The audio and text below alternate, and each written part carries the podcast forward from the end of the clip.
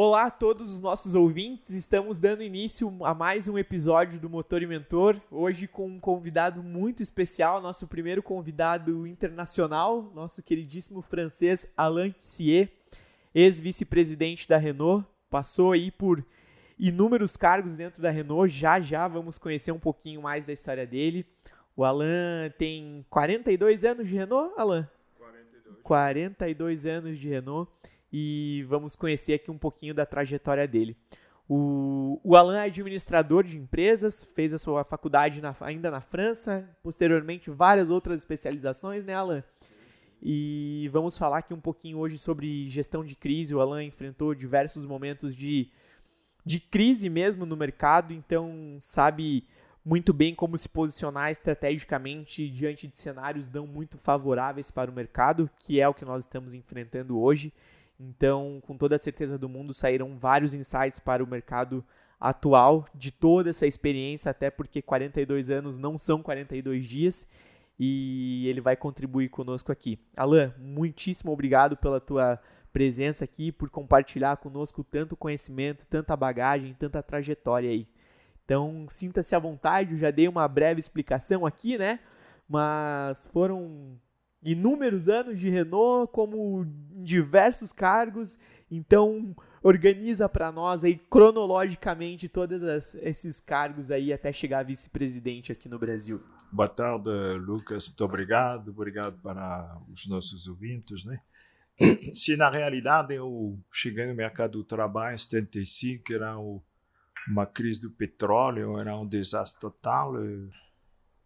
Meu pai trabalhava no na Cinca, lá na França, que fui conhecido no Brasil também. Ele falou: Ah, manda o seu currículo. E a Renault me chamou. E como eu sou canceriano, meio artista, eu falei: Eu vou ficar seis meses no, na Renault, lá em Billancourt, né? que ainda era o local onde, em 1898, o próprio Renault uh, começou, não é? Mas uh, deu 42 anos, que pode parecer pelos os mais jovens uma loucura, mas quando eu faço uh, um balanço de todas as áreas com que eu mexi, e como eu gosto de falar no Brasil, cheguei em 93, eu morei em dois países, não é? em São Paulo e Curitiba, porque tem um jornalista que sempre fala que São Paulo é um país estrangeiro amigo do Brasil. Né? Então que eu cheguei aqui como um dos pioneiros né, quando a Renault voltou, donc, eu trabalhei na, na área de marketing, gestão de projeto, qualidade, produto, essas coisas assim. E no final, meus sete últimos anos, eu, eu cuidava de todo o back-office. Né? Eu falava para o, o presidente, só se preocupe de produzir e vender, o resto eu cuido. Né? Donc, eu cuidava da área de serviço, de segurança, construção civil, uhum. jurídico, relações com o governo, responsabilidade social e toda, todas essas coisas. Né? Essas coisas que você não enxerga, mas que são bem importantes. Né? É, uma, uma fábrica de carro hoje vai muito além só de construir o carro em si, né? Ah, é, porque, por exemplo, a nossa Renault de São José dos Pinhais, quando ela trabalha em três turnos, são quase 3 mil pessoas por dia. Sim. Né? Donc, são 3 mil refeições, uh, 150 linhas de ônibus, uh, mil, mil voos nacionais e 100 internacionais por mês. E tudo isso tem que funcionar, não é? Donc, e, e donc eu aprendi, eu aprendi bastante lá fazendo esse, esse tipo de coisa, não é? Uh, participei de projetos, eu fui um dos pais do, do Sandero, o, o Sandero ele é importante porque foi um dos um dos poucos modelos produzidos fora da França. Uhum. Porque, é, então, desde o início do projeto? Desde o do, do, do, início, porque na, na França não é uma crítica, por natureza é um país muito centralizado, não? e todos os novos modelos aparecem lá, ou na Europa, não? vamos dizer agora. Mas o Sandero nasceu eh, com a ajuda da França, óbvio, design, engenharia, mas o primeira, a primeira linha de produção foi, uh, foi aqui, não é? E um dos meus últimos projetos que eu também é interessante foi um projeto chamado CVP60, porque quando o mercado está indo bem, que não é o caso de hoje, né? A nossa fábrica, ela produz um carro por minuto. Sim. Quando eu cheguei lá, estava montado já essa estrutura e foi Donc, Eu parecia uma criança num parque de diversão. ah, donc um carro por minuto. Alors depois os colegas da comercial têm que arrumar um cliente por minuto, né? Senão, senão a conta não fecha, né? Ah, ok. É isto, eu viajo eu, eu viajei em quase todos os países da, da América do Sul, América Latina, né? Na Europa, na Índia, que para mim foi uma experiência impressionante. O Japão, com os colegas da Nissan. Mas como eu falei, nunca foi na China, mas eu não desisti ainda. Donc, porque, mas cada vez que estou viajando num país assim que eu não conheço, eu entro na internet e eu procuro o, o blog de um brasileiro. Né? Ah. sempre um brasileiro que vai te falar onde ir, não ir. eh, Um guia turístico. é isso, isso. Eu entro no site da, da, da embaixada do consulado e depois eu procuro lá o, o curitibano que mora em, na Austrália, na Nova Zelândia, porque tem brasileiro no mundo inteiro. né? Pelo caso, e não é para ser puxa-saco, o executivo brasileiro ele é muito cobiçado no exterior. Mesmo? Sim. Porque eh, ele não reclama, ele está topando, né? Donc, Tem um colega da Renault, por exemplo, que acabou de voltar. Ele passou eh, 10 anos fora na Rússia, na Índia e nos Marrocos.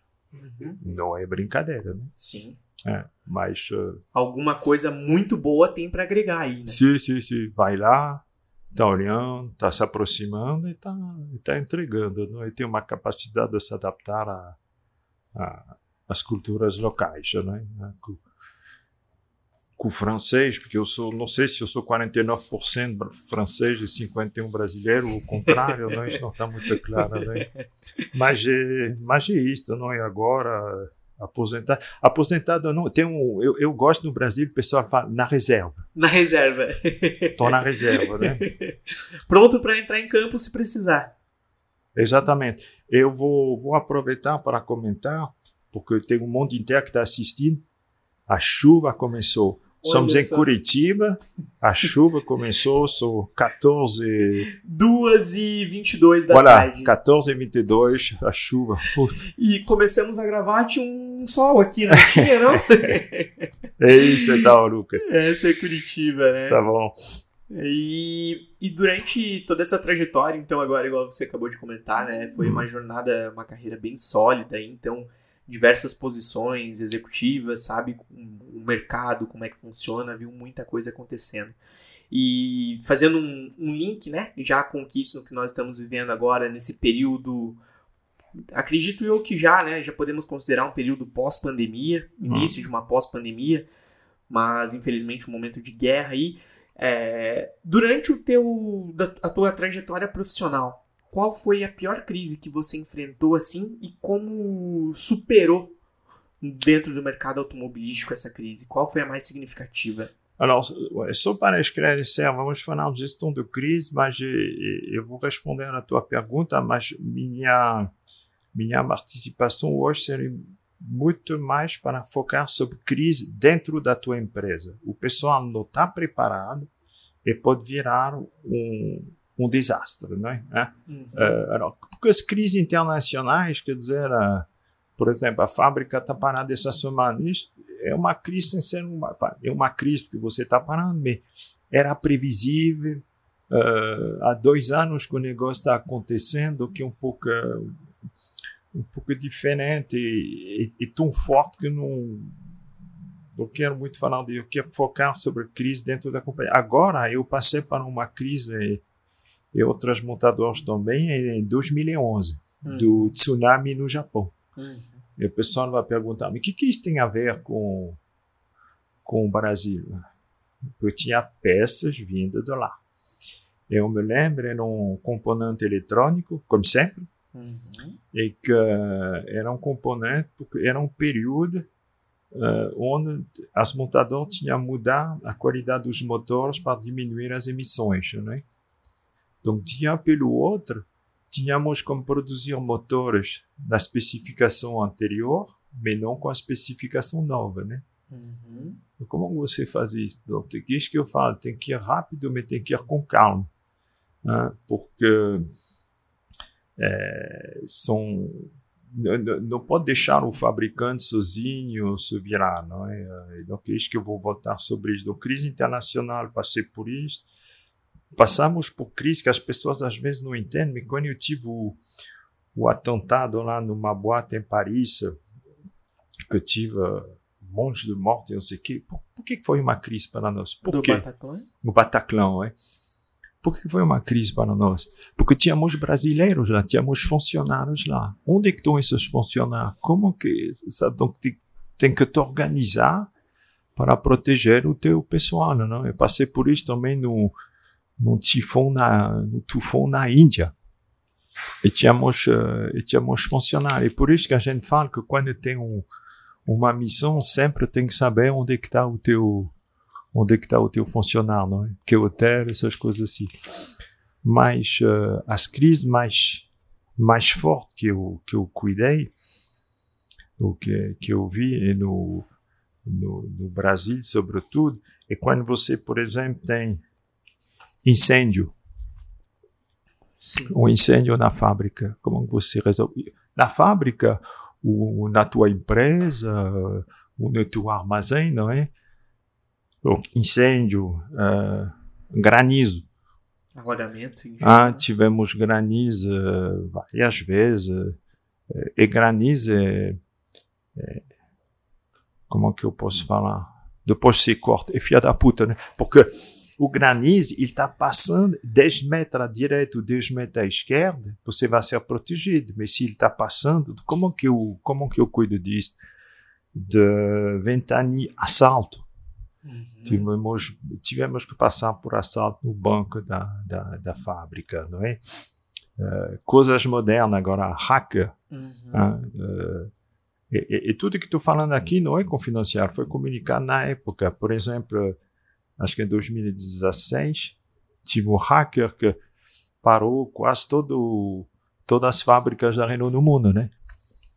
Como você resolve esse tipo de coisa, né? E, e é... pedindo retorno financeiro por conta é, para devolver sistemas. É, então, como que eu faço assim? E por isso que uh, um carro pegou fogo. E, por exemplo, nesses dias no Brasil, desde ontem, o Brasil está vivendo mais uma crise que não quer criticar, me criticando, eu acho que não está bem tocada, que temos ou não temos que desligar a central uh, uh, de Angra dos Reis, ok? Uhum. Porque tive esse problema de, de, de... É por isso que eu falo que gestão de crise é um negócio que tem que preparar na tua empresa. Se você não, prepara, não se prepara, você vai apanhar, não é? Donc, quer, quer seja pequeno, média e sobretudo grande, em cada área, uma área comercial, fabricação, engenharia, compras, não sei o quê, tem que ter um dos funcionários que é o correspondente da gestão de crise. Né? Uhum. E quando um pepino acontece, tem que juntar imediatamente, a gente chama uma célula de uhum. crise. Né? E o chefe, que vai ser, depende, se é um problema na fabricação, o chefe vai ser o diretor da fabricação. Se é um hacker, vai ser o diretor eh, da informática, não é? Mas tem que ter, tem que ser super rápido e organizado, ou seja, correr atrás dos testemunhos, não é? Uhum. Que viu, que ouviu, anotar tudo. Donc tem regras uh, que temos, não é? Donc tem que juntar rapidamente essa célula, não é? Que, por exemplo, eu já passei por isso, caso de incêndio, quando você vai começar a entrevistar o, o, o pessoal que estava lá no local do incêndio, tem com certeza alguém fez besteira. Sim. E a pessoa vai mentir. Então, anote tudo, porque nossa memória. E tem um negócio muito importante: é controlar, controlar a comunicação. E não pode ser uh, como está acontecendo agora. Ah, o, não sei, o governador tomou a decisão de desligar a fábrica uh, de Não é assim. Tem que ser a célula que se organize escuta, anota tudo e, primeiro, tem que proteger as pessoas, que é fundamental, ok? Dois, verificar se tem um impacto ou não sobre o, negócio. Né? A linha está parada, o pátio está fechado, essas coisas assim, né? Comunicação, falar com a autoridade. Uh, e, e, tem uma escala né? que vai, vai te ajudar a decidir se é uma coisa, eu diria, uh, são, são mais escala, não se a situação é séria, situação é de urgência ou situação é de crise, não é? E que é muito importante, não é um presidente sozinho que vai decidir. Né? Okay? É muito importante e as empresas não estão preparadas. Uhum. Sabe, você chega nesse prédio, tem um incêndio no 25 andar, encontraram um corpo perto do elevador, o que você faz? A tua empresa está no 25 andar, não é? Uhum. Donc, ser preparado e fazer treinamento. Cada dois anos a gente fazia, fazia um treinamento, né? Geralmente do lado da fábrica, o pessoal está mais organizado, uhum. né? Do lado da comercial, que é mais criativo, uhum. uh, não estava bem assim, não é? Donc, uh, na tua, na tua empresa, qual que seja o tamanho, não é para ser negativo, se prepare se acontece uma coisa assim, que hoje, com a velocidade da divulgação da informação, eu me lembro quando nós passamos por dois incêndios que foram resolvidos rapidinho, não é? porque a Renault é muito organizada. Meia hora, nem, nem meia hora depois, tinha um jornalista na porta da fábrica. Donc, quem vai falar? Vai falar o quê?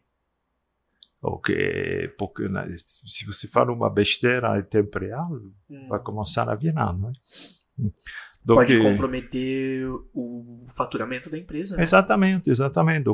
E, e, e, se tem uma consequência que está parando a linha, ou, por exemplo, neste momento, uh, eu tenho problema de peças, tenho que sentar com o comercial, ver o que vamos priorizar, como vamos comunicar com, com concessionários, né? Uh, porque se você acompanha.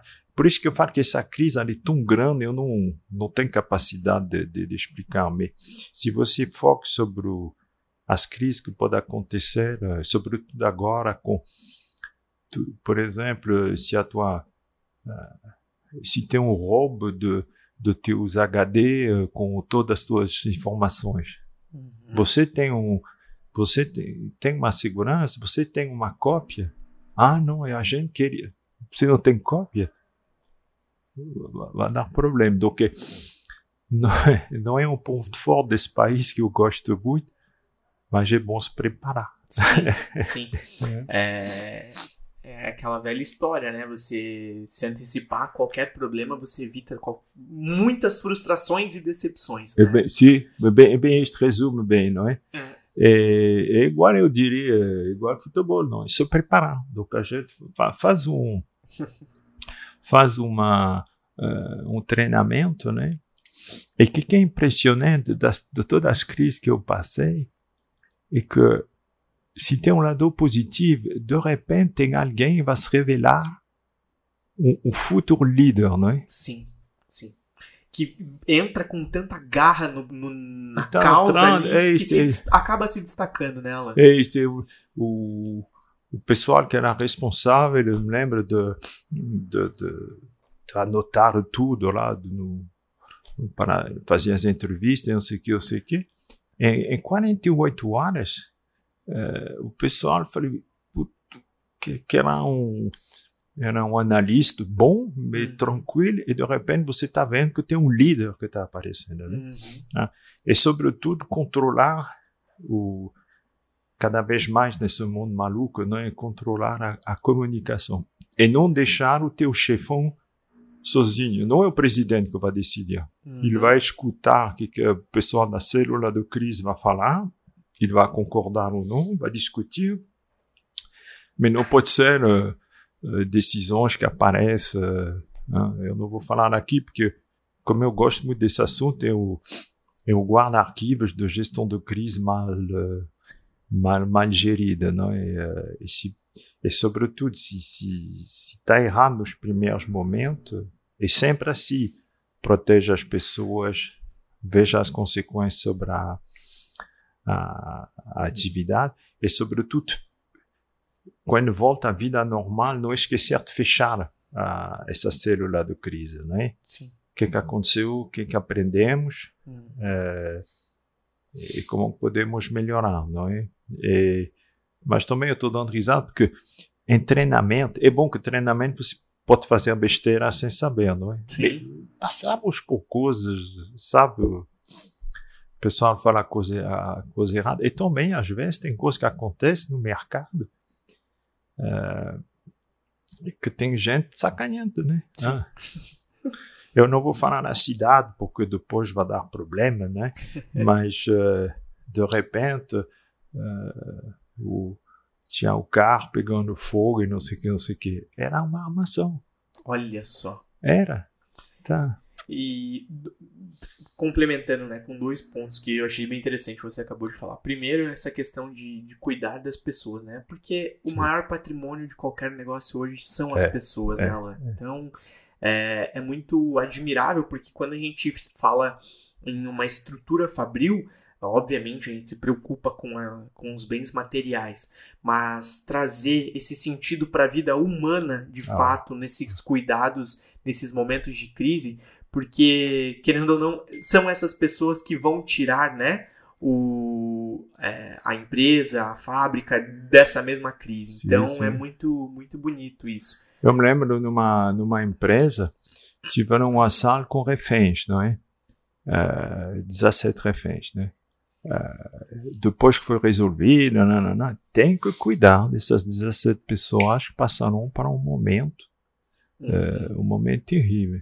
E falando de pessoas, nos meus 42 anos, lá, eu tive bastante pessoas nas minhas equipes, mas eu sempre gostei de ter uma turma até 100 pessoas, né? Uhum. Por quê? Porque você conhece todo mundo, né? Consegue. Ah, é, lá do meu tempo na Renault, eu sempre falava com o, o diretor da fábrica, lá, foram vários, você vocês são loucos. O diretor da fábrica está entrando de manhã e durante o dia vão passar 3.500 pessoas. Né? Uhum. Então, que ele tem um funcionamento, mas ele está gostando. Sim. Né? Propósito, né? Cada um tem é, o seu, né? É, não, eu gostava de ter 100. Gestor, 50% homem, 50% mulher, eu no mínimo. E não é por regra, não sei o quê, porque se eu só tenho homem como gestores, é, é pré-histórico, não Sim. tem interesse, sobretudo no Brasil o pessoal não briga muito, né? E se tem 100% de mulheres, vai ter que tomar um, um Lexotan, né? O, o, o, tem que ter essa complementaridade das Sim. visões e, e tem, uh, tem, tem, que ter essa complementaridade da, da, das equipes, não é? Mas como você fala, uh, gente é a coisa na tua vida profissional, a coisa mais complicada que você vai encontrar, mas ao mesmo tempo mais fantástica, é a gestão de pessoas. De pessoas. Ah, porque o resto se resolve com processo, é. com KPI. Com... Teve uma pessoa que, que você trabalhou aí que eu acabei de receber uma mensagem aqui, ó. Vou ler em tempo real para você, da nossa foto que acabamos de mandar. Um rostinho com vários corações aqui, um dos meus grandes mentores. Sou fã dele o Joanilton falando que ah. você foi um dos grandes mentores dele. Um abraço, João.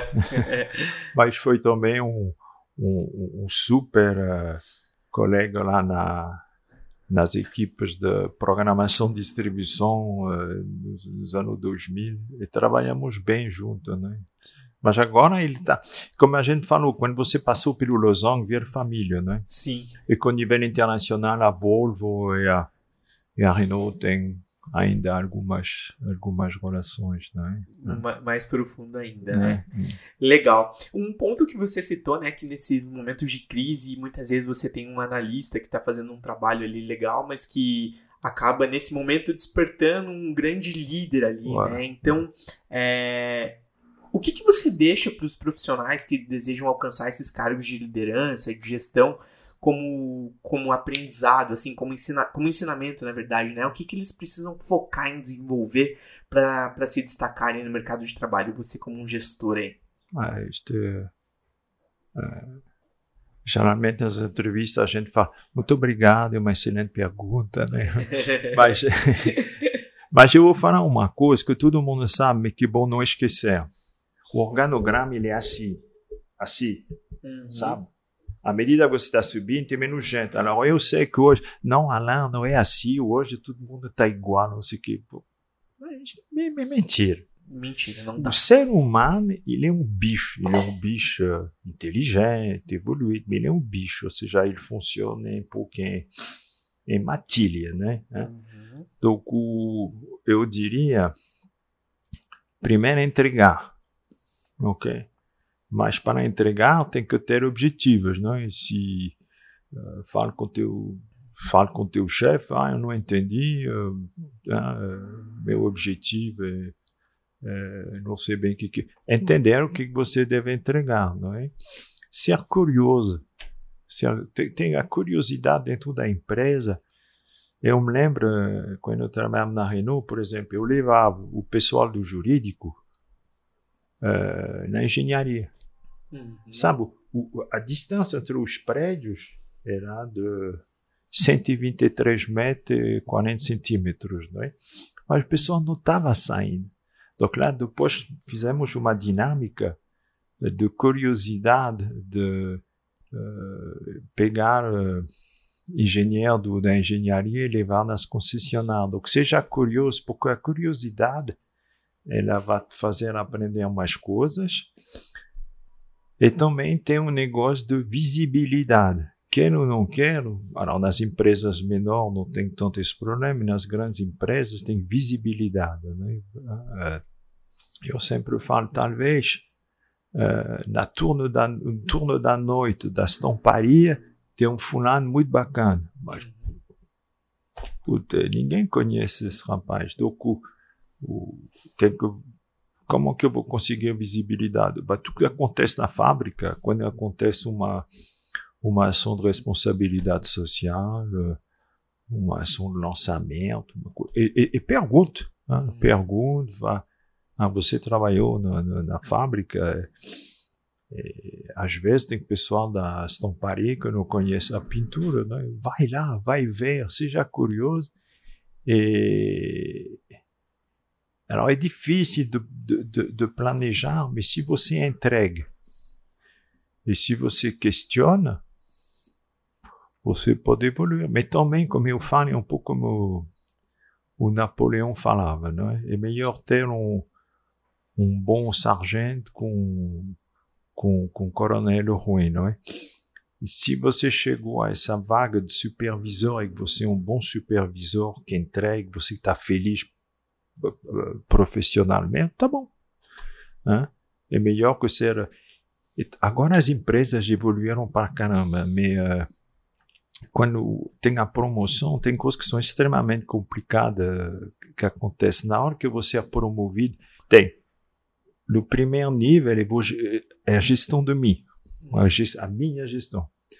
Depois você vai para supervisor, gestão de pessoas. Alguém te ajudou? Alguém te ensinou? Você pode ler, mas é bom de receber, por isso que eu gosto de fazer mentoring.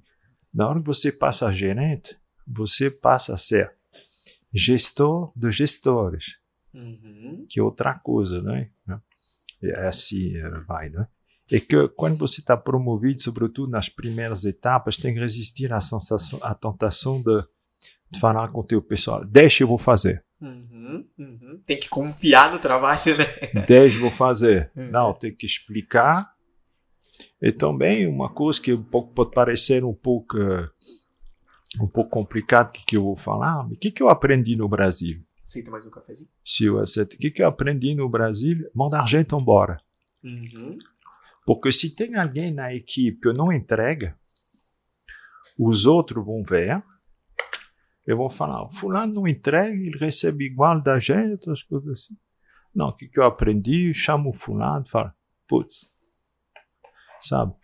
A empresa é pequena, o Brasil está te esperando, e pronto, ele vai se virar, não é? Então, de novo, sabe, nessa conversa, é, eu não sei, não, não, nunca me formei aqui, mas eu gostaria de ver um pouco mais desses assuntos de gestão de pessoas é, no, no, nas universidades, um pouco assim, não é? Ah, mas agora não tem mais chefe. Isso. Imagina, tem um incêndio. Alguém. Caminhão de bombeiro cheque. Todo mundo é igual. Vamos formar uma turma. É. Tem que ter. Alors, chefe, tem todas essas besteiras que aparecem, a diferença entre chefe e gestor. Não, não é assim. É, é gente, né? Uhum. Imagina o teu filho, o teu pai está na, na UTI e não tem chefe. Uhum. Ah, vamos falar do que vamos fazer. Não, não é assim. Agora, chefe não quer dizer ditador.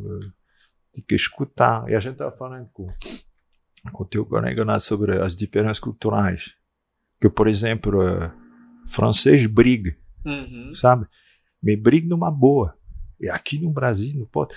Sabe, se eu chego. O Lucas. O que, brasileiro que... leva pro lado pessoal. Né? É, o Lucas, que, essa merda, relatório que você enviou para mim, não sei o quê. Com a França, o pessoal vai responder. Ah, eu enviei o relatório que você pediu. Mas, e vamos falar.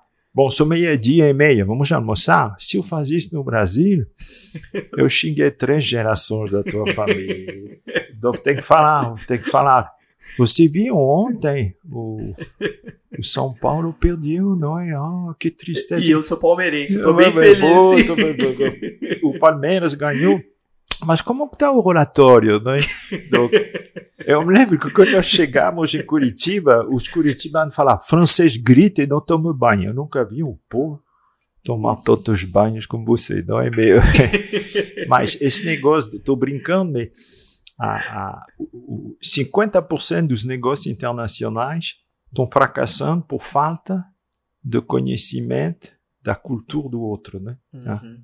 Em cinco segundos, eu vou me conectar com meu colega da Renault da Índia. Uhum. Mas não quer dizer que eu entendo como que ele funciona, né? Sim. É, donc, essas coisas de, de, de, de gestão do pessoal, de cultura. Quando a Renault comprou a Nissan, felizmente tivemos uh, aulas de formação para entender como com um japonês funciona, como com um francês funciona, né? Uhum. Uh, porque senão pode, pode, pode chegar na a decisões erradas, submissão à autoridade, que é terrível, né? Sim. Isso que você comentou de nós entendermos é, como é que funciona diferentes culturas, né? Não, não precisamos ir muito longe. Quando eu comecei o, o Motor e Mentor aqui, o, tanto o podcast quanto a empresa, foi pelo seguinte fato eu tive a oportunidade de trabalhar em concessionárias, né? Então eu entendia muito bem a dinâmica da concessionária. Em 2018, quando eu fui pro, igual você diz, né, pro Losango, para Renault, eu não tinha ideia do que se passava dentro de uma fábrica. E quando eu cheguei lá na fábrica, eu percebi uma coisa.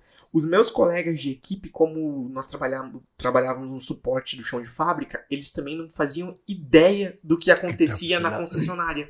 Então, assim, é uma operação completamente interligada com uma lacuna gigantesca no meio. Então, o que eu tentava fazer lá e que eu tento fazer hoje é mostrar a importância que o trabalho do, do colaborador da indústria tem para o colaborador da concessionária é. e o trabalho da concessionária para o colaborador da sim, indústria. Sim, sim. Porque exatamente isso. Muitas vezes acontecem as desavenças é, profissionais e a, as pessoas acabam levando para o lado pessoal. Sim. E muitas vezes o, o, maior prejudicado disso tudo é a operação. Ah, por, por quê? Porque a pessoa não faz ideia da importância do trabalho dela lá na linha final. Na, na, na tua linha, é, é, bem importante isto. Uma época eu, é, eu assumi a direção da qualidade, né? Uhum. É, o pessoal não me deixava entrar na fábrica. Falei, tá bom, eu vou ir na rede, né? Então eu comecei, eu ia nas, na, na, nas revendas, mas eu sempre levava comigo um colega da engenharia e um colega da fábrica, né? Uhum. E depois a gente organizava um bate-papo entre o gerente da oficina e o engenheiro, o fabricante, né? Aí eu, qual é o seu maior problema? Ah, ah, temos um problema com a porta do Clio, são vários clientes que estão reclamando, não sei o que, não sei o que. Aí eu, o pessoal da engenharia fala, não, não, estamos analisando uma solução, sabe como que, é, né? Sim. E, e o gerente fala, tudo bom, mas a pessoa fala, mas o que, que o senhor está fazendo para resolver o problema do cliente, né? Alors, o, o gerente falava, faz assim, assim, como que é a palavra? Gambiarra. Né? Gambiarra. Ajuste técnico. Ajuste técnico. eu, eu, eu, eu, o rapaz da, da, da engenharia do Boa Fé fala, ah, mas não pode fazer isso. Falei, como que, como que eu falo com o cliente? Uhum. Ah, mas ao mesmo tempo, a gente pegava o, os concessionários e botava lá no centro de, do 0800, né? Uhum. Quando o cliente liga, às vezes é pesado, né? Porque tem besteiras que acontecem, poucas, mas por isso que tem que ter essa capacidade de, de resolver rapidamente. Reatividade. É, é. Mas esse negócio de intercâmbio dentro da própria empresa, mas tem que ser dentro da tua empresa. Pode ser, um, não sei, no, no, no hotel, numa estação na rodoviária, as coisas assim, de sempre conhecer as outras áreas, tudo isso no final para, vai beneficiar o, o cliente, né? É verdade, como você falou, são dois mundos muito diferentes, né? Sim. É. Agora eu acabei de voltar do Mato Grosso do Sul, eu fui na Nissan visitar os colegas, aproveitar. Uhum. Eles falaram lá, eles vendem só pick-up. e o pessoal fala, você aceita o gado? Porque lá você pode pagar uma parte com gado, né? Gado, com certeza. Na comercial de São Paulo, ninguém está preparado para, para saber disso. Ser gado. O fulano chega com dinheiro vivo, né? Não sabe? Donc, e, parece brincadeira, mas é uma realidade do mercado. Sim. Não quer dizer que no próximo treinamento dos vendedores você tem que ensinar se você pode ou não pode aceitar gado, mas tem que saber que numa terra como Mato Grosso do Sul, que tem dinheiro pra caramba, Sim. se prepara. A esse tipo de, esse tipo de coisa. Né? De ocasião, né? E como você, só para encerrar, você estava falando de. Eu estava falando das diferenças culturais, né? Uhum. Eu tinha um colega que entrou na Renault, antes na Renault, ele trabalhava numa empresa, ele cuidava de Minas Gerais, Bahia e Rio de Janeiro. Uhum. São três países. Sim. Ah, quando você bota um mineiro, um baiano e um carioca na mesa para falar, ele trabalhava no, numa empresa telefônica, uma coisa assim. Imagine Uhum. né, o, o, as atitudes, os posicionamentos. É, bem- bem- bem muito interessante. muito interessante. É, é, é bem isso, né? Esse intercâmbio e, e o aprendizado é um só, né? É um só, não. São muitos aprendizados. Mas o que. A lição que fica disso tudo realmente é essa importância de. é, um termo que vem sendo muito utilizado é essa empatia, né? Muitas Boa. vezes nós não entendemos o porquê o outro está deixando de nos entregar. E aí, a partir do momento que nós conhecemos a realidade daquela pessoa, se torna muito mais palpável nós verificarmos como nós podemos contribuir para um, pra uma- pra um crescimento não só da empresa, mas um crescimento pessoal e profissional. Né? Até como você falou, está assim, é crescimento. Senão, senão você está nivelando por baixo. Sim. E se você começar a nivelar por baixo, a concorrência vai te matar. Hum. Não, não, não tem problema. O, o mercado, e qualquer seja o mercado, é, um, é uma selva, né? Estou vendo aqui, porque o brasileiro, ele, ele tem essa capacidade de... Ah, eu fui despedido e vou abrir o meu negócio. Né? Eu vi que o ano passado foram abertos 4 milhões de microempresas, né? Uhum. Mas também tem que ter imaginação, não é? No meu bairro, em cada quadra, eu, eu ta- talvez estava pensando eu abrir uma hamburgueria gourmet, não é? Uhum. Uhum. Um pet shop, uma barbearia, uma academia de pilates. De não é? pilates. Tem uma em cada quadra, gente, não vai dar, não vai dar, não é? Eu não estou criticando, até estou admirando essa capacidade de abrir um negócio, mas tome cuidado, não é? Por isso que eu Até porque, estatisticamente, uma a cada cinco empresas fecham. é, quer dizer, quatro a cada cinco fecham em- nos primeiros cinco anos. É, é, é isso que eu falo. Quando eu falo com o pessoal que estão montando negócio lá, como sair dessa, dessa área que é startup zumbi, não é? Sim, sim, sim. Que é complicado. É. Mas eu, ao mesmo tempo, porque eu nunca mexia com, com isso que quando você trabalha numa multinacional, também que é muito importante, você não mexe com seu dinheiro. Sim. Vou falar, Lucas, vai sair do teu orçamento? Ah, não, vai sair do teu. Mas o dinheiro, nem do Lucas, nem do Alain. Sim. Agora, quando eu tenho meu negócio, é, Vou te falar abro- que é complicado, hein, Guilherme? eu abro a gaveta e se tem É. dinheiro, tudo bem. Se tem que ter no banco, tô morto, não é?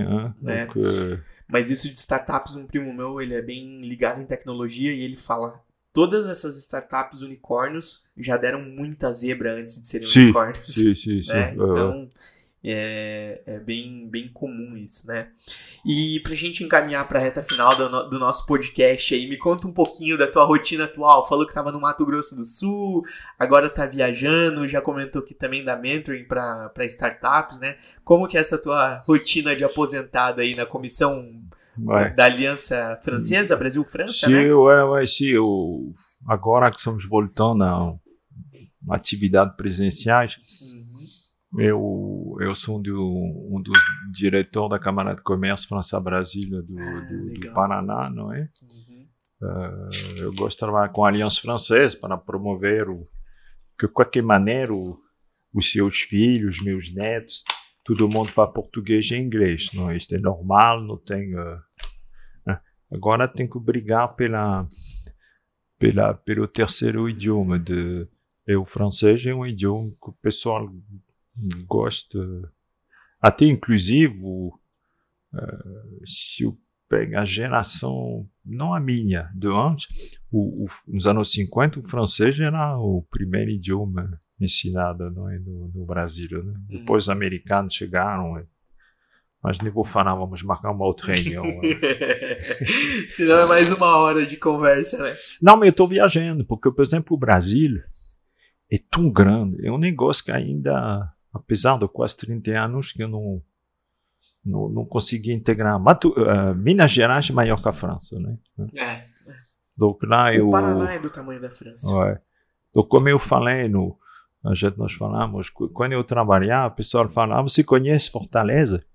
Se eu conheço o aeroporto, o Hotel Mercury, é a concessionária da Renault, eu não conheço Fortaleza. Então, eu aproveitei lá de, de ir de Curitiba até uh, João Pessoa uh, carro, não é? É muito interessante. E a natureza nesse país não é brincadeira. Não é? Mas, ao mesmo tempo, à medida que você está tá subindo, você começa a aparecer uh, mais pobreza, Uhum. mais corrupção. Você pode cortar depois essa palavra se você quiser. é, é triste, né? É, mas essa diversidade. Agora foi no Mato Grosso do Sul que eu não conhecia. É, a terra de como é, os pés vermelhos lá. Uhum. Mas qualquer lugar, a natureza né, nesse país é impressionante. Né? Quando você está sozinho lá numa estrada, com essas montanhas, com essas. É é às vezes eu tiro fotos que eu mando para a França e o pessoal fala: Você voltou? Sabe? Tem uma diversidade de paisagens. Também eu parei, falei com. Eu gosto de falar com o pessoal, falei com os caminhoneiros, né? Uhum. Sabe o caminhoneiro que faz a comida na lateral? Sim, lá, sim, deve sim. ser um caminhão da Volvo, eu vou falar para o João João. para Jo- Mas eu falei, o senhor está na estrada há quanto tempo? Aí ele falou, há 15 dias. E falta quanto? Mais ou menos igual. Ou seja, o, esse senhor está ficando um mês dentro do, do, do caminhão ah, no interior do Brasil. É uma coisa impressionante. Né? Também, o, quando eu parava nas minhas lanchonetes de caminhoneiro, né? Uhum. eles perguntam: Você é caminhoneiro? Alors, no início, eu falava: Não. Uhum. Alors, se você fala não, eles cobram o café. Ah. Alors, depois eu falava sim. Porque tudo bom, eu sei que tem meu sotaque, mas quando eu falo sim, pessoal acha que eu sou caminhoneiro Uhum. argentino, uma coisa assim. Donc, donc, viajar, semana que vem eu estou indo para São Paulo. Tem uma, uma nova exposição de Van Gogh que, que deu a volta do mundo, que está chegando no Brasil, né? Ah, que legal. É Van Gogh 3D, você está entrando nas obras, né? Olha só. Então são coisas. Mas do que eu tenho que me ocupar, assim. eh, e quando aparece a oportunidade lá de ajudar eh, uh, ou de conversar com startup, ou de fazer mentoring, é interessante, porque como eu falei, uh, eu sei que eu ajudo, mas também o pessoal me ajuda. Estou é? aprendendo coisas novas, uh, atrasa um pouco o investimento, o envelhecimento da CPU, não é? Porque, porque, Sempre coisa, reciclando conhecimento. É. Eu, mês que vem, vou viajar para minha outra terra, lá, primavera na primavera na França, né? É sempre bom, sempre Sim. bom. Okay. O bom é essas defasagens das estações dá para? Bem conversadinho, dá para manter sempre um clima aí dos 20, é. 25 é. graus. Mas é, é, falamos de coisas positivas, mas é, é, é, importante lá, do, porque é, é, muito importante o teu programa. Não é? Então, hoje, a mensagem forte que além da nossa boa conversa é se preocupar sobre como tocar essa gestão de crise. Se aparece uma, uma crise na tua empresa, como se preparar, como resolver, como comunicar, como falar com as autoridades, essas coisas assim, não é? Porque pode acontecer a qualquer momento, qualquer seja o teu. Todos os dias. Eu vi na França tem uma crise agora com pizza. Tem pizza com um, um micróbio ruim, não sei o quê, e tem crianças que foram hospitalizadas. Como? E hoje, quer dizer, hoje essas informações estão dando a volta do mundo. Uhum. E da mesma maneira que quando choveu para caramba anteontem no Rio de Janeiro, duas horas depois, já estava nas informações do mundo inteiro, é? Donc, 18 mortos estava vendo hoje é, na hora do é. almoço. 18 mortos já. Donc, uh, donc, quando eu vi esse negócio, o governador quer fechar a central. E quando você fala uma central atômica, Sim. Pessoal começa a ficar, ah, vou ficar sem energia, o que vai acontecer? É, é uma gestão de crise, né? É uma gestão de crise, é que eu não gostaria de. é. é, mas é, é bem interessante que essa visão né, da importância dessas pessoas estratégicas com diferentes visões e, mais uma vez, aquilo que a gente estava falando, né, esse intercâmbio cultural que ne não necessariamente precisa sair da empresa, mas esse intercâmbio interno, né, para explorar esse mercado próprio, digamos assim, sempre buscando não só para a empresa, mas por uma sociedade melhor desenvolvida, Ué. sempre, né? Sim, sim. É... Resume bem, não é? Porque você vai aprender e no final vai ajudar. É... Sim. E às vezes acontece, ah, você não se sente muito à vontade, eu não vou ter futuro nessa empresa, sai. Sim. E depois volta. Uhum. Sabe quantas vezes eu vi isso, não é? Uh, uh, estagiário. Ah, meu não foi contratado. Vá no mercado. Uhum e depois volto, depois, sabe? É, é, é, interessante, né? Legal. Alan, mais uma vez gostaria de te agradecer pela tua presença aqui, de vir compartilhar tanto conhecimento conosco. Chegou brevemente aí do Mato Grosso do Sul, veio que é, nossa agenda casou certinho aí, né? Então, mais Sim. uma vez, muito obrigado pela presença, por tantos ensinamentos. E saiba que o Motor Inventor, para tudo que precisar, estará sempre de portas abertas para lhe receber aqui. Muito obrigado, Lucas. Obrigado para vocês. Estou à disposição se vocês querem. Como é que te ah, encontram lá no LinkedIn? Exatamente, ok? E no Instagram também. No Instagram também. Não está muito. Mas todos os dias eu recebo uma, uma oferta para um céu. Outro dia recebi uma uma proposta, não, não sei o que, que aconteceu, lapidor de, de pedra preciosa. a empresa fulano está procurando um lapidor, não seria para É, sim, um lapidador, né? Ué, lapidador de pedra preciosa. Falei, este... Currículo vasto. Sério. Né? ok, Matu, muito obrigado mais uma vez, tá bom? Obrigado, meu caro, tudo de bom. Um grande abraço. Então vamos encerrando por aqui mais um episódio do Motor Inventor, hoje com o grande Alain Tissier, um francês sensacional aqui, com boas histórias. Obrigado a todos que nos acompanharam até aqui e até breve. Um grande abraço.